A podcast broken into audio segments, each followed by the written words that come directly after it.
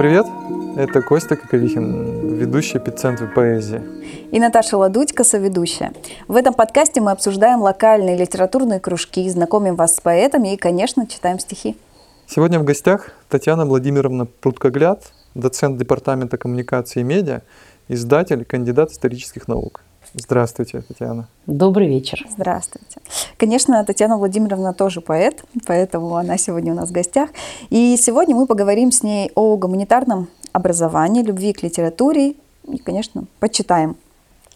А, ну, давайте начнем э, с Азов. Помните ли вы, почему начали писать? Ну, я помню, это был еще, наверное, класс третий.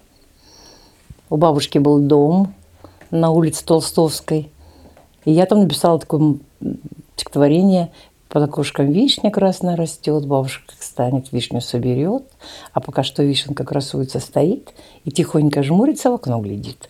Это были самые первые детские стихи.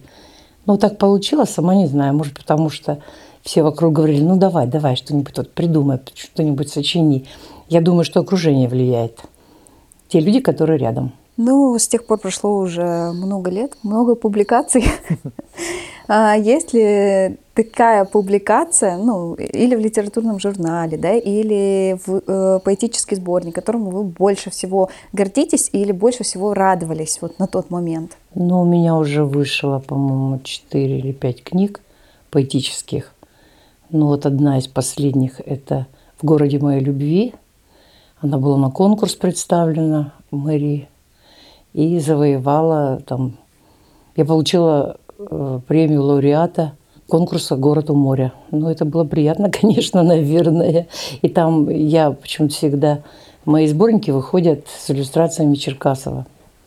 Это тоже очень приятно, замечательно, как автор, которого я очень уважаю, люблю и считаю, что это лучший художник. Вы могли бы рассказать чуть больше истории литературы Владивостока, о поэтах, потому что сейчас там вот, ну, тоже проводим поэтические выступления, да, это одна уже там, новая молодая поросль, да. Там да, я являюсь членом Союза писателей России. Кроме того, у нас есть еще и Союз пис... Э, российских писателей. У нас очень много творческих объединений, чему я вообще рада. Голос Логоса, там собираются где-то там в кафе чтиво про проходит. Вот эти вот замечательные батлы, которые вы проводите, э, так сказать, поэтические турниры, это тоже просто класс, я считаю. Мне очень понравилось быть членом жюри, какие-то новые силы, новое вдохновение, такие молодые лица, которые серьезно занимаются литературой, поэзией – но это меня удивляет. Мне кажется, что в наше время было меньше. Хотя я, конечно, ходила тогда, еще будучи студенткой старших курсов и по окончанию университета у нас при Союзе писателей России был литературный клуб или литературное объединение, которое вел Геннадий Лысенко. Это выдающийся поэт современности, трагически погибший. Это один из лучших поэтов Дальнего Востока – а я вот сейчас просто рада и счастлива сообщить о том, что готовится к печати великолепный сборник, антология приморской поэзии. Это будет, ну, это, конечно, там собраны мэтры. Мэтры молодых там очень мало. И собирал, начал собирать эту литературную поэму, скажем так, о Приморском крае. Это Александр Лобачев, известный критик, поэт, писатель. Он, конечно, очень много сил отдал вот как раз этому процессу. Он собрал э, под одной обложкой огромное количество великолепных поэтов Приморского края. Ну, я хочу сказать, что очень многие из них выпускники нашего университета Дальневосточного государственного – который сейчас ДВФУ. Ну и это радует. И сейчас подхватила, э, после смерти Александра Лобачева, подхватила эту идею Рейса Мороз, известный писатель, известный поэт, литературный деятель. Рейса Мороз э, завершил работу над этой антологией, и вот мы сейчас ее готовим к печати. Я считаю, что это будет просто невероятное событие в нашем Приморском крае лучшее, что может быть вообще на свете. А когда планируется выход примерно? Ну, я думаю, что где-то это будет к весне, я так думаю. Потому что у нас была когда-то издана антология, называлась «Сто лет поэзии Приморья». Делал ее Дальпресс еще э, в нынешнем, э, в, там, в давние времена. Это где-то там начало 90-х. И тоже э, Дальпресс ее издавал. Конечно, это замечательная тоже антология поэзии, но она, конечно, небольшая, а вот это будет очень такая огромная, где-то страниц 500. Я думаю, что это будет достойный подарок литераторам Дальнего Востока. Вот раз уж мы говорили, да, э, заговорили об этом времени, вы сказали, что раньше как будто меньше было литературы, да, а как это было? Вот сейчас понятно, у нас есть соцсети, мы друг друга там находим, общаемся, ходим на мероприятия. А как тогда человек самоопределял себя как поэт и искал себе близких по духу, да, сообщества? Ну да, я начинала свою деятельность. Сначала я работала на кафедре журналистики по окончании университета. Э, Отделение журналистики окончила. А филологического факультета тогда это было. А потом работала э, в молодежном центре, директором молодежного центра. И у нас при молодежном центре было литературное объединение, которое я вела, кстати. Вот Александр Лобачев, еще будучи студентом, как раз ходил в это литературное объединение. Мы потом выступали очень красиво на сцене.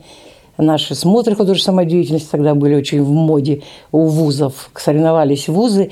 И вот это литературное объединение, там было несколько поэтов, причем все в основном молодые юноши, и вот мы все там выступали.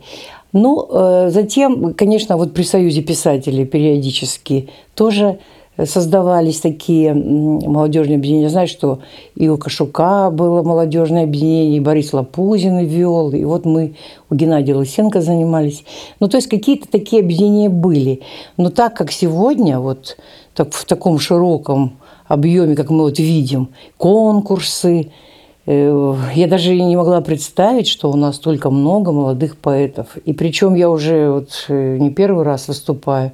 Помнится, где-то там в каком-то клубе. Вот, кстати, вы тогда победили, по-моему. Э, Двухлетие голоса Логоса. Да, вот что-то такое было. Мне тоже там попало случайно в жюри. Да. Причем, причем это как бы меня пригласили студенты, мои выпускники, посмотреть. А о том какой-то там был конкурс, и прямо из зала, ну, я думаю, может быть, это, было и, и, и как бы подстроено, но мне А, говорят, что случайно это... вы же вытянули там да, да, это номер. Ну, было как бы. случайно, я как членом Это жюри случайно. стала ни с того ни с сего. Но это вообще да, удивительная судьба. Но после этого мне понравилось быть в жюри, потому что очень много талантливых людей, очень много. Ну, а мне еще больше всего нравится, что у нас вот издатели, они такие вдумчивые люди. И э, девушка у нас одна, э, Елена, она написала такую курсовую работу замечательную, которая, в общем-то, была как раз о молодежных объединениях, о наших союзах писателей. Мне так понравилась ее тема. Я говорю, слушайте, ну надо ее продолжать как-то. У нас не было таких работ исследовательских. Лена Кобыльцова, она сейчас учится на втором курсе у нас на издательском деле. Но просто талантливые люди учатся. И очень много интересных вот таких тем мы рассматриваем. Поэтому нужно все это запоминать, анализировать, продвигать вдохновлять, потому что, естественно, когда люди собираются, они вдохновляют друг друга, старшее поколение, молодых, а молодые, естественно, вдруг нас там разбудят, и мы начнем опять писать стихи. Ну, мы пишем периодически, но как-то уже не так, как было, допустим, лет 10 назад. Я, кстати, с издателями познакомился, и это действительно очень вдумчивые, очень умные ребята. Ксюша Кремнева, я помню, может, Ой, замечательно. замечательный студент, прям, ну, она сейчас переехала. это. Да, в Москву. У Да. меня там, э, ну, просто это по семейным обстоятельствам, ну, замечательно. У меня магистрантка еще была. Просто исключительный человек, занимала тоже во всяких конкурсах первые места, но исключительный. Но она сказала, что она сейчас будет заниматься экономикой, ей понравилось.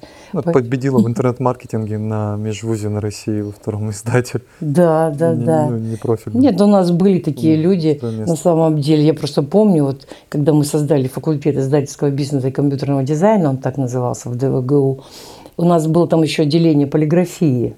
Единственное, можно сказать, на всем Дальнем Востоке. Вообще до Сибири такого не было никогда. И у нас на- первый выпуск в группе пять человек из группы были потанинскими стипендиатами. Представляете такое? Во, во всем университете там 10 человек всего выбирали, и 5 из них наши. Такое вот бывает. Концентрация, да, там Ну, кстати, сейчас наши полиграфисты очень неплохо везде. Вот, пожалуйста, Дальпресс возглавляет выпускник нашего факультета и другие. В полиграфии многие работают. Это вообще класс. Мы сейчас с вами преподаватели. Я заходил, я сейчас тоже преподаватель вместе будем. А, у нас ре- на рекламе, да? Да, да, да, да. Да, это просто замечательно. Там тоже, конечно, очень талантливые дети. Поэтому я к- каждый год жду с таким нетерпением наших абитуриентов, которые поступают к нам в школу э, искусства и гуманитарных наук. И вот эти все наши специальности, которые есть сейчас, э, журналистика, реклама, связь с общественностью, сейчас будет еще медиакоммуникации. Но это вообще, вы знаете, вот в Москве это самый огромный конкурс. Когда мы декана факультета МГУ спросили, а почему такой конкурс, огромная медиакоммуникация? Она говорит, а потому что мы сказали, что мы будем готовить блогеров. Представляете? И народу это все, конечно, как бы в тему, да, всем это интересно. Ну, мне кажется, это такой феномен с той точки зрения, что я вот сама закончила журналистику, да, и туда действительно большой конкурс был еще, когда я поступала. Но, с другой стороны, специалисты медиа и те, кто связан с литературой, они же мало зарабатывают и мало рабочих мест для них, в отличие да, там, от тех же экономистов, бухгалтеров и так далее. И как вам кажется, вообще есть ли шанс на карьеру да, в литературе, в поэзии даже, может быть, во Владивостоке? Конечно, есть. Я думаю, что не зависит от специальности, от направления, от каких-то там таких вот. Но это хорошо, когда мы учимся, когда мы постигаем науку, когда мы получаем дипломы. Но это все внутри человека. Человек сам должен представить, что он, чем он хочет заниматься и что он из себя представляет. Ну, не знаю, многих захватывает. Вот, допустим, издательское дело захватывает многих. Даже журналисты мои, однокурсники, я тоже журналист, они занимаются издательским делом. Очень многие. Потому что, ну, это действительно, это просто очень интересно, когда книга выходит, тем более сейчас, электронное издание, там, книги с дополненной реальностью, когда они там оживают картинки при помощи смартфонов. Ну, то есть это все равно все продвигается, все и меняется, и, и каждый год появляется что-то новое. А вот, вы знаете, мы, наверное, немножко отстаем, конечно, наш Дальний Восток, Приморский край отстает от центра, от Москвы, от Петербурга. Потому что там вообще все на высшем уровне. Все вот эти наши направления медийные, они, конечно, пользуются большим спросом. Я думаю, что вот благодаря вам, потому что вот вы занимаетесь этим делом, показываете пример, создаете свои предприятия. Между прочим, вот это, наверное, главное. Здесь как бы каждый выпускник может либо влиться в какую-то там структуру, уже работающую очень хорошо, либо создать что-то свое, необыкновенное, э, оригинальное, эксклюзивное, то, чему, пота- то, к чему потянутся молодые. Ну, а что сейчас все, эти, все это блогерство, тиктоки, все прочее, все эти наши вообще откуда-то появившиеся э, молодые люди, там Даня Милохин, например, ну, миллиардер там какой-то. Но вообще почему? Он же вообще, как говорится, учится Тиктокер. а и он смог. Он смог. А почему? Выпускник Он поэт? уни- университета Нет. Я вообще... просто думал, он на поэзии зарабатывает? Нет. Или просто? Нет, то я думаю, А, что он... блогер, тиктокер. Да. Да. он просто у него харизма есть своеобразная, и потом он не боится ничего. И вот вчера, кстати, была хорошая передача с, с Ксенией Собчак, и он мне там показался очень милым человеком. Он, то есть такой, вы понимаете, он не, не вникает ни в какие проблемы, он вот идет над обстоятельствами, там из детдома, у него там дет- не видел никогда родителей, вот вчера хотели их увидеть. В общем, все это вокруг было закручено, но он показал свою сущность, вот такую хорошую, человеческую. То есть надо быть прежде всего человеком, а успех к тебе придет на эту благодатную почву. Мне кажется, я сейчас подумал, что вообще можно ли на поэзии заработать, условно, да, назовем это так. И, может быть, через ТикТок подумать, ну вот если в ДФУ есть ли какие-то поэтические объединения внутри вуза? Ну, там под есть, там что-то такое. Но под моим лично нет, но я уже начинаю подумывать над этим. У меня там и так полным-полно работы. Ну, там тоже какие-то были конкурсы, я даже тоже, помнится, была в жюри где-то как-то. Ну, мы, иногда наши студенты выпускают сборники, собирают всех поэтов, и причем издают сборники, мы им помогаем, естественно, это сделать. Вот такие есть моменты. Ну, так, чтобы вот какой-то э, как голос Логоса, например, там гудит, то у нас такого нет, конечно, к сожалению. Хотя многие, многие участники этого голоса наши выпускники. Я хотела добавить про соцсети. Ну, у вас есть секс-страница в Инстаграм, вы ее активно ведете. Я посмотрела, да, вам ставлю лайк за эту активность. И вопрос у меня такой, вот вы работаете со студентами, насколько вам кажется важным, чтобы ну, раз уж у нас поэтический подкаст, да, о том, чтобы поэт или писатель сам продвигал себя.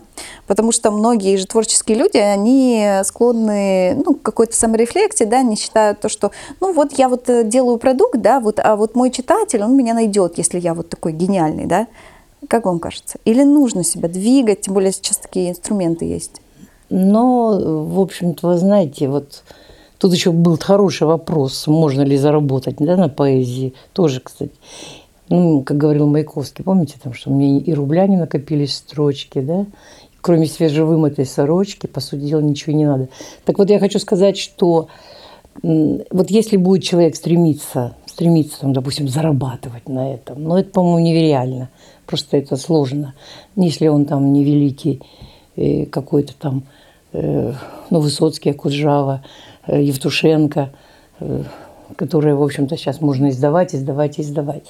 Но здесь, эм, может быть, какая-то вот нужна вот такая вот популярность, типа как у того же Милохина, к примеру. То есть надо себя сделать каким-то образом, себя показать, чтобы, ну, законодатель мод, скажем так, да, может быть, тогда он что-то там начнет зарабатывать. Лидером мнений стать. Да, лидером мнений это а чем важно. он уже занимается, это уже вы знаете, я э, тоже как-то... Ну, во-первых, у меня много детей и много внуков. Они меня все обучают всем этим литературным, не литературным, а соци, вот этим социальным Соцсети. сетям. Да, у меня там есть уже внуки-старшекурсники, они ко мне приходят, там кто-то там Инстаграм мне там настроил, говорит, давай вперед. Кто-то там мне еще чего-то. Ну, это мне очень приятно, нормально. Я так думала, что а вначале не могла понять, что там интересного. А теперь мне это нравится, потому что я уже чувствую, что аудитория растет, и как-то все, ну, все с друг другом общаются. Это вообще интересно. Находишь какие-то интересные вообще моменты и в этом Инстаграме. Ну, WhatsApp это вообще сейчас без него, я даже не знаю, как жить, потому что здесь все тут и деловая сторона здесь как бы отмечена, и всякие личные переписка простая. Что еще придумают, что еще будет через несколько лет. Но это всегда, я думаю, интересно, и нужно обязательно, чтобы оно было. И нужно поддерживать, надо участвовать.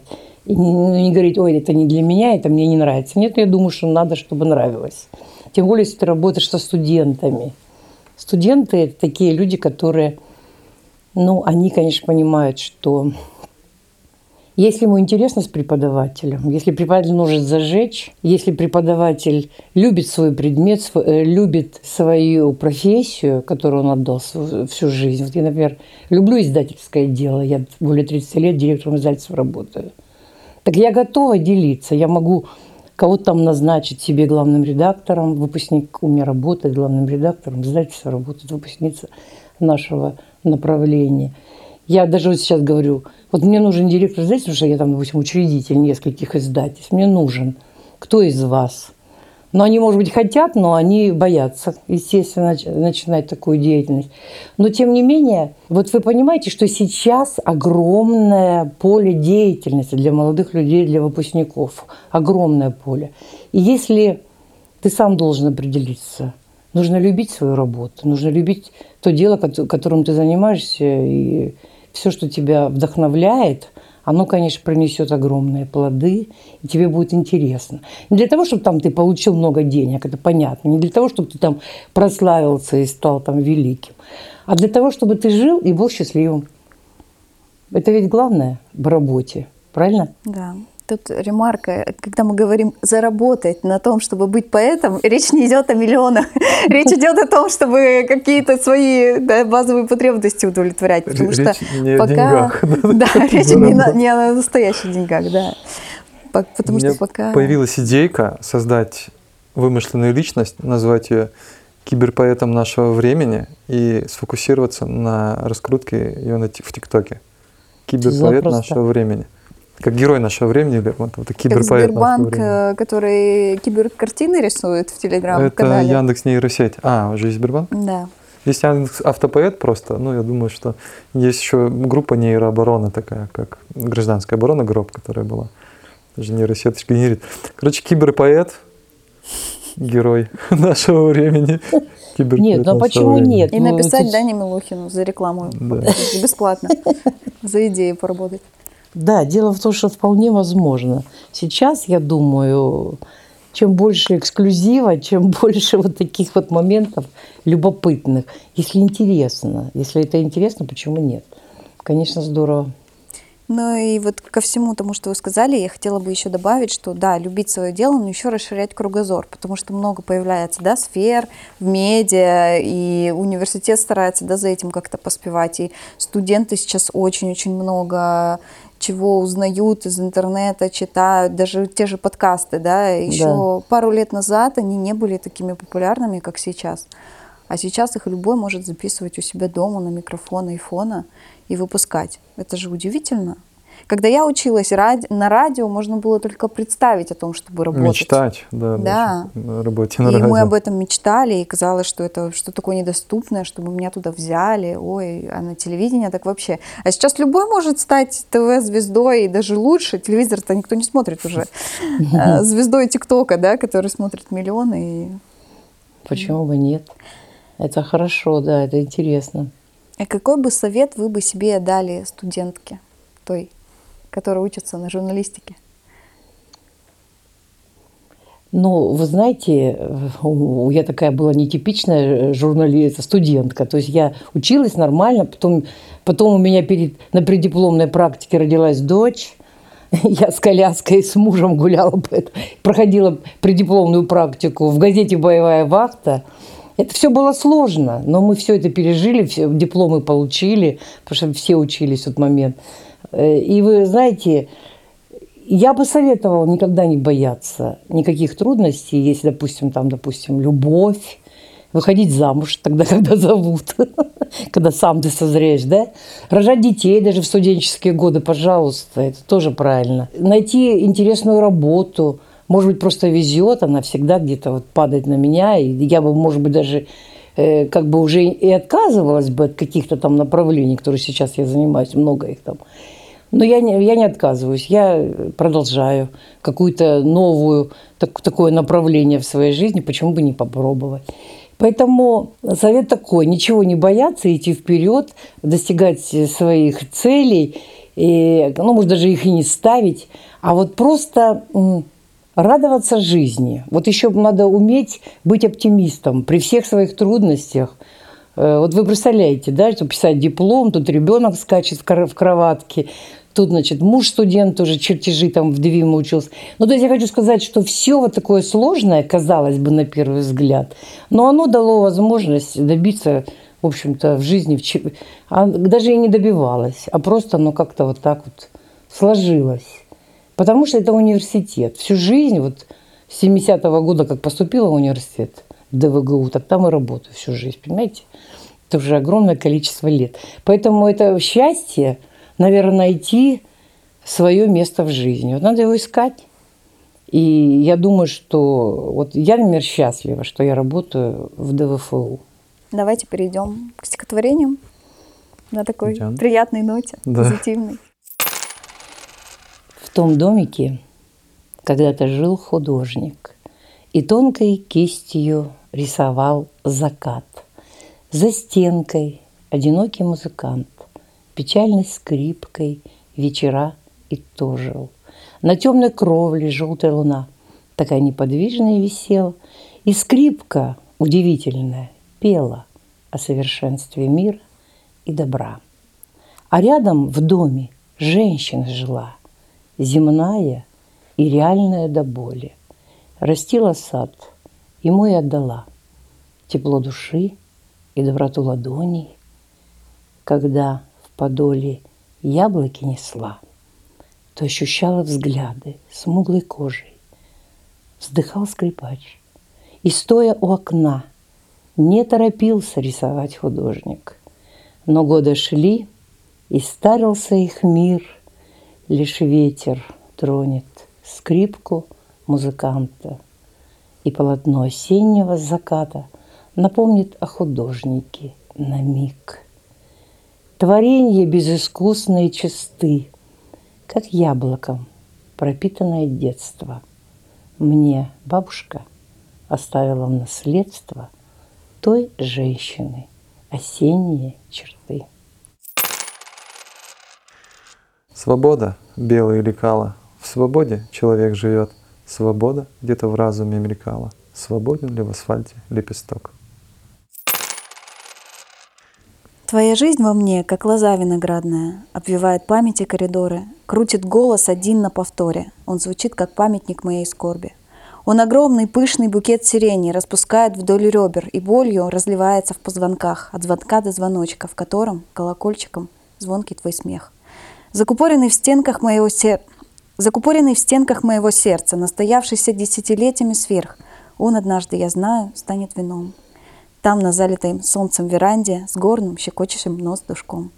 Мы воду споем самым вкусным глинам, ситцевым кружевным сарафаном, и дети танцуют в белых пижамах, и голоса их сплетаются вместе, и мне за спиной чудится, снится счастливый твой смех, виноградной лозой, вдоль позвонков прямо к сердцу стремится. Я знаю, будешь сильным, в один кулак сожмешь черты неясных линий и предсказаний ложь, и глаз больных усталость, предатель злой тень. Давай отпустим радости с клетки в зимний день. Давай начнем сначала, забудем о хандре, и снова раскачает нас ветер в ноябре. Потом расставит сети любви на целый век. Мы снова те же дети, бежим на первый снег – и нет еще намека на страшную игру, когда уйдешь до срока, и следом я уйду. Взлетишь ты гордой птицей, свободной и ничей. Душа к тебе стремится поплакать на плече. Татьяна Владимировна, спасибо вам большое за беседу. Очень получилось, мне кажется, душевно и так по-наставнически. Горячо рекомендуем студентам. Прослушать, да, обязательно. Да. Большое спасибо за сегодняшний приятный разговор, потому что давно мы не говорили о поэзии, давно мы не вспоминали свои годы студенческие, не вспоминали свои первые годы работы в университете. Я хочу сказать, что самое главное на свете – это любовь близких людей, это работа, это творчество, которому ты отдаешь свою жизнь. И пусть все будут счастливы вокруг тебя. Ура! Спасибо, что дослушали выпуск до конца. Подписывайтесь на нас в Инстаграм Закуток Медиа.ру. Вы очень помогаете проекту, когда рассказываете о нем в социальных сетях. Увидимся в следующем выпуске. Пока-пока.